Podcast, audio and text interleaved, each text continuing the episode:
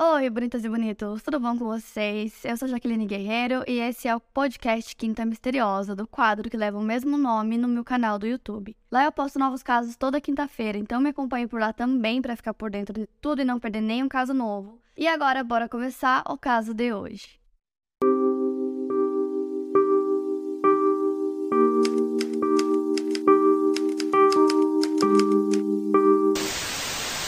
William Francis Melcher Dinkle nasceu no dia 20 de julho de 1962 em Faribault, no estado norte-americano do Minnesota. Ele era um enfermeiro licenciado, casado e pai de duas filhas chamadas Mary e Molly. Faribault é uma cidade com uma população de 20 mil habitantes, situada na zona rural montanhosa de Minópolis. O William trabalhou como enfermeiro por muitos anos da sua vida, ele trabalhou em diferentes locais, porém ele colecionava ações disciplinares no Conselho de Enfermagem do estado do Minnesota. Em 1994, ele trabalhava em uma casa de repouso em Minópolis chamada Ebenezer Luther Hall. E ele foi advertido verbalmente porque ele não relatou um erro de medicação para um paciente. Um mês depois, ele recebe outra advertência por não ter documentado a condição de um paciente e não atualizar o médico conforme instruções anteriormente recebidas. O paciente em questão começou a piorar sua condição durante o turno do William e morreu enquanto estava a caminho do hospital.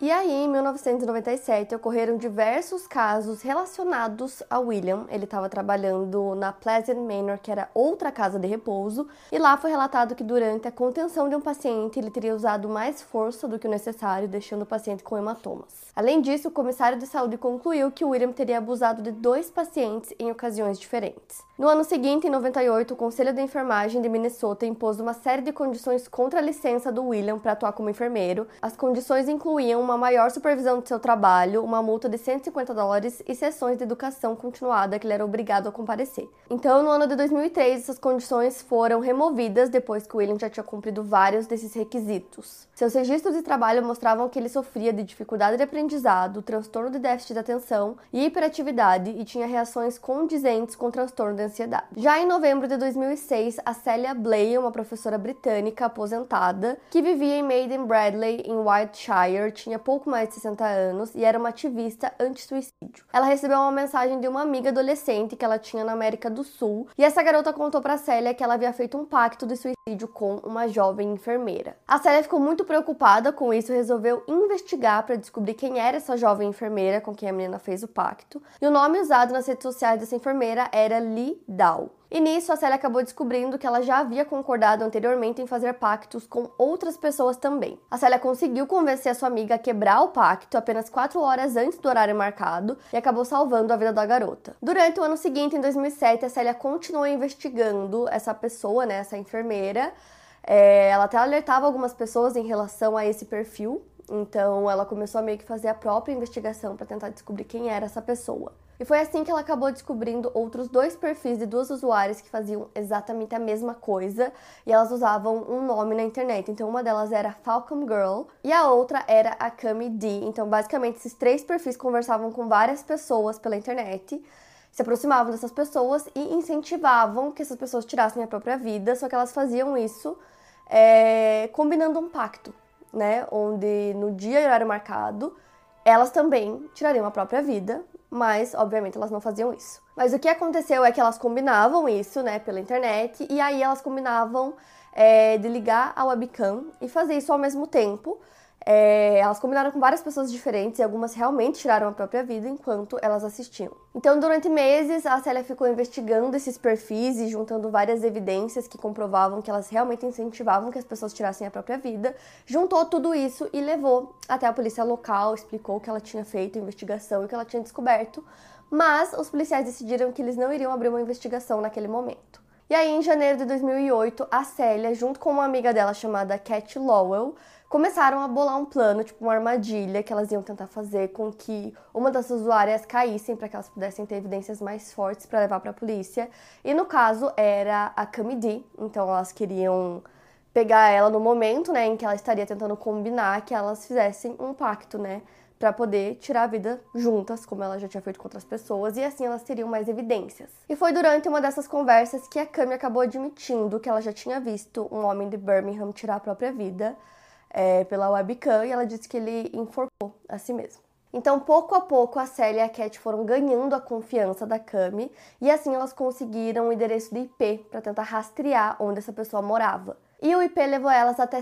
Paul, no estado do Minnesota. Inicialmente, a Cat disse que a Cami alegou ser uma enfermeira que trabalhava em uma unidade de emergência em um hospital de Minópolis, acrescentando que seu trabalho lhe deu conhecimento especializado sobre as maneiras mais eficazes de tirar a própria vida. Por sorte, elas conseguiram ver a Cami pela webcam e descobriram que na verdade não era uma mulher e sim um homem. Juntando todas as informações que elas tinham, a Célia apresentou uma declaração juramentada ao FBI, mas ela não teve nenhuma resposta, o que é bizarro. Então, depois disso, ela tentou entrar em contato com outras agências de investigação norte-americanas e o Departamento de Polícia de St. Paul e a Força Tarefa de Crimes na Internet contra Crianças de Minnesota, que concordou em investigar o caso. A Célia também enviou suas evidências à ministra da Justiça Justiça Maria Eagle e a parlamentar local Teresa May, e ela manteve contato com oficiais de Minnesota. E aí começa a investigação, e ao investigarem aquele endereço de IP, é, eles perceberam que na verdade era o mesmo endereço de IP para aquelas três pessoas que a Célia estava investigando, né? Aqueles três perfis na internet.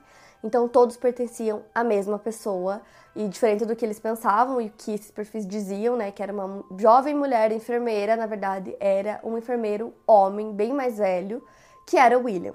Então eles começaram a fazer uma investigação mais aprofundada nesses três perfis e descobriram que dois deles teriam incentivado um homem chamado Mark Drybrow, que morava na Inglaterra, a tirar a própria vida e que conversaram com esse homem por dois meses. O Mark tinha 32 anos e ele era técnico de TI e recentemente ele tinha sofrido um colapso nervoso e depois disso ele ficou extremamente deprimido. Então era um momento da vida dele que ele estava extremamente sensível e suscetível a esse tipo de influência. Então ele conversava com dois daqueles três perfis, com a Falcon Girl e com a Lidal. E aí, nessas conversas, é, elas incentivavam que ele tirasse a própria vida e até falavam sobre qual seria o jeito mais fácil e rápido, qual seria o nó perfeito para que ele fizesse. O Mark recentemente tinha perdido a casa dele e ele estava lutando contra o seu vício em drogas. E aí, os três fizeram um pacto. No dia 27 de julho de 2015, o Mark tirou a própria vida, se enforcando, em frente à webcam, enquanto William assistia. A polícia conseguiu ligar aqueles usuários ao William e descobrir que enquanto isso aconteceu, ele assistia tudo. Tinha um e-mail do William sob um dos codinomes dele encontrado no computador do Mark, que mostrava William dando conselhos técnicos sobre como se enforcar usando uma porta. Além do Mark, os investigadores concluíram que ele incentivou outra pessoa a tirar a própria vida. Essa pessoa era a Nadia Kajouji, uma garota canadense de apenas 18 anos. Ela estava bastante deprimida depois de ter saído da casa dos seus pais para começar a universidade. Ela estudava na Carleton University of Ottawa. E o William deu diversas sugestões detalhadas para Nadia e também incentivou ela a tirar a própria vida. A usuária que o William usava para conversar com a Nadia era a Cami D. A Nadia queria que a sua morte parecesse um acidente, então ela queria se jogar de uma ponte, uma ideia que o William não gostava muito, então ele preferia que a Nadia tentasse enforcar e que de preferência ela fizesse isso com a webcam ligada para ele assistir. A Nadia disse para Cami que estava planejando tirar a própria vida naquela mesma semana em que elas estavam conversando. Quando o William estava usando o perfil da Cami, ele cometia diversos erros de grafia em suas mensagens e ele tentou convencer a Nadia a tentar o enforcamento, dizendo que iria ajudá-la, auxiliando na melhor forma de fazê-lo. Nadia agradeceu a sua nova amiga Cami por ouvi-la e por aconselhá-la, mas disse que já havia decidido que a melhor opção para ela era o afogamento. Mas o William, né, usando o perfil Cami, continuava insistindo que ela tirasse a própria vida se informando em casa. E é bizarro, assim, eu não vou ficar detalhando para vocês essa parte, mas tem muitas mensagens é, que ele mandava quando ele estava usando esses perfis, onde ele detalhava tudo, qual corda que era para usar, como era para fazer e o quanto ele insistia era extremamente bizarro. E outra coisa que ele fazia muito também era que ele ficava insistindo que a pessoa ligasse a webcam, que assim ele poderia ajudar, poderia auxiliar. E depois de conversar muito com a Nádia, as duas, no caso Cami e Nádia, fizeram um pacto. No dia 9 de março de 2008, a Nádia se jogou de uma ponte próxima à universidade, caindo no rio Rideau e morrendo afogada.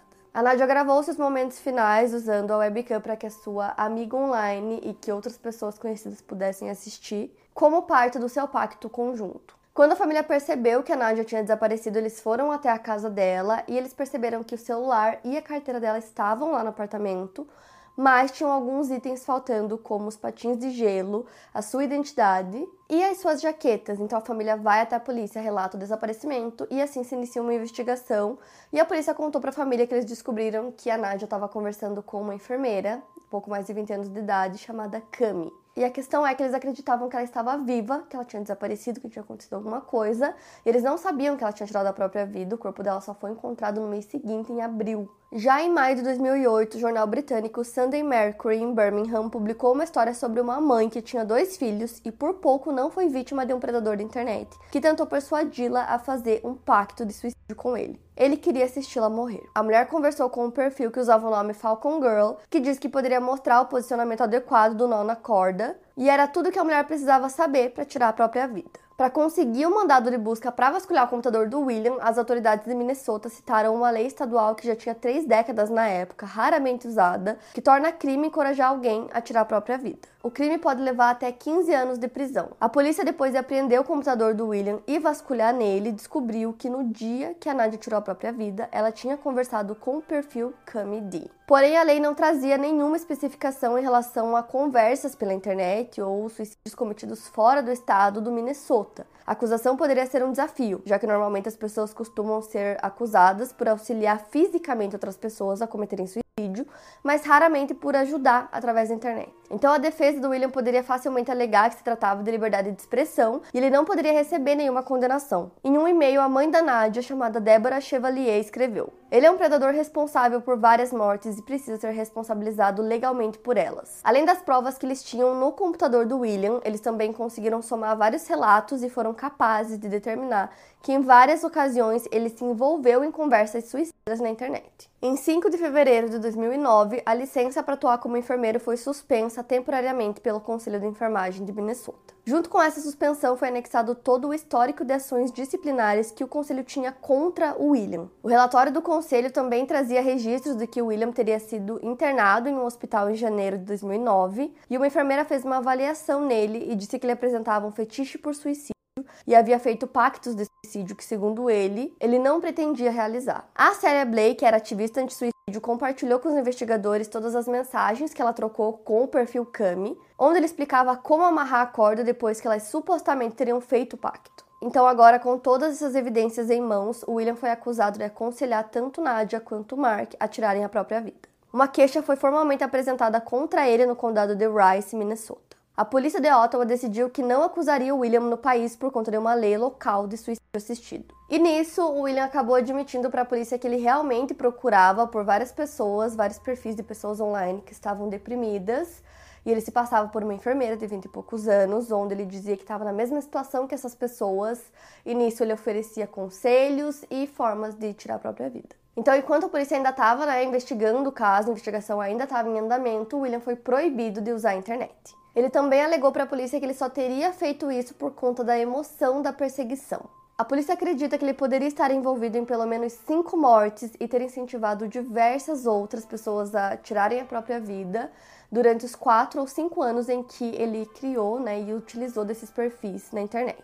Ele foi condenado no dia 15 de março de 2011, aos 49 anos. Mesmo que o aconselhamento para tirar a própria vida seja algo ilegal, até então, tanto as leis norte-americanas quanto as leis britânicas não haviam sido usadas com sucesso para processar alguém por incentivar o suicídio na internet. Sob a lei de Minnesota, ele foi considerado culpado de ajudar um suicídio e a lei do estado prevê penalidade para quem aconselha, encoraja ou ajuda de maneira intencional que outra pessoa tire a própria vida. A punição para esse crime pode chegar a 15 anos, com uma multa de 30 mil dólares a ser paga. Então a condenação dele saiu no dia 4 de maio de 2011 e ele foi condenado a passar 360 dias na prisão. Ele apelou no dia 27 de julho de 2012, depois de cumprir 178 dias da sua pena. O Tribunal de Apelações de Minnesota confirmou sua condenação. Posteriormente, a Suprema Corte de Minnesota concordou na revisão do caso. Após essa revisão, no dia 19 de março de 2014, o Supremo Tribunal reverteu a condenação e o reenviou o processo. O Supremo Tribunal considerou que o Estatuto de Minnesota pelo qual William foi condenado era parcialmente inconstitucional. O tribunal considerou que apenas o aconselhamento ou encorajamento do suicídio são discursos protegidos pela primeira emenda da Constituição dos Estados Unidos e que as condenações seriam inconstitucionais. Entretanto, o discurso de efetivamente auxiliar em um suicídio não está protegido por essa emenda.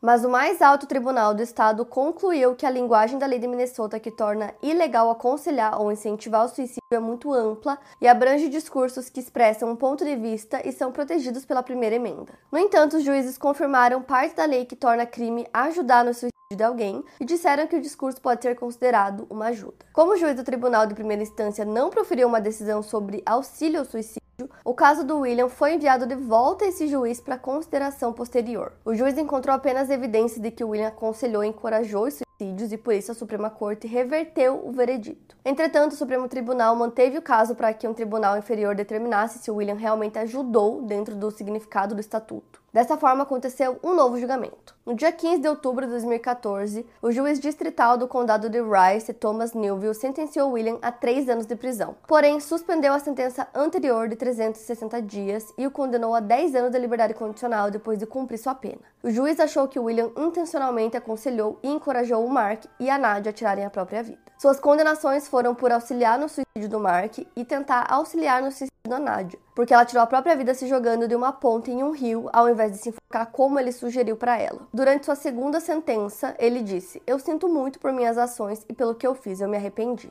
A mãe da Nadia disse: É um sistema legal, não é um sistema de justiça. Os dois são completamente diferentes. No mínimo, o mundo sabe o que ele fez, seus amigos, sua família sabem o que ele fez, e ele não pode fugir disso. William foi levado para a prisão em 24 de outubro de 2014 e em fevereiro do ano seguinte foi libertado, por já ter cumprido um tempo de prisão anteriormente. Mesmo depois de ser libertado da prisão, seu advogado continuou apelando sua condenação. Seu advogado Terry Watkins entrou com um segundo recurso em meados de janeiro de 2018. Segundo ele, haviam problemas processuais no caso, além de problemas relacionados à liberdade de expressão, causa provável e um problema na legibilidade do processo. Desde que ele saiu da prisão, William manteve sua vida pessoal em sigilo. Bom, gente, esse é um caso que eu acho muito importante trazer aqui para o canal como forma de alerta. E também porque eu sei que eu tenho é, seguidores mais novos que me assistem, acho que até um alerta para os pais também. Um caso nesse sentido, onde uma pessoa se passa por outra usando um perfil na internet e consegue né, incentivar as pessoas é, igual o William fez. Então, isso é uma coisa que acontece muito, então eu achei importante trazer aqui como uma forma de alerta mesmo, para que vocês sempre fiquem muito atentos a perfis é, como esse, né, como o do William, o que acabou me lembrando de um outro caso que eu já contei aqui no canal um tempão atrás, que é o caso da Michelle Carter, é, que acabou virando até uma série que chama A Girl from Plainville. Eu vou deixar o link aqui do vídeo para quem não assistiu, porque eu acho que esse é um assunto bem importante de trazer aqui no canal, embora seja um assunto bem difícil é, de falar sobre. Eu sei que é gatilho para algumas pessoas, mas é importante de ser falado. É isso, para mais casos, siga o podcast Quinta Misteriosa e aproveite para avaliar em 5 estrelas se você gostou. Obrigada por ouvir e até o próximo caso.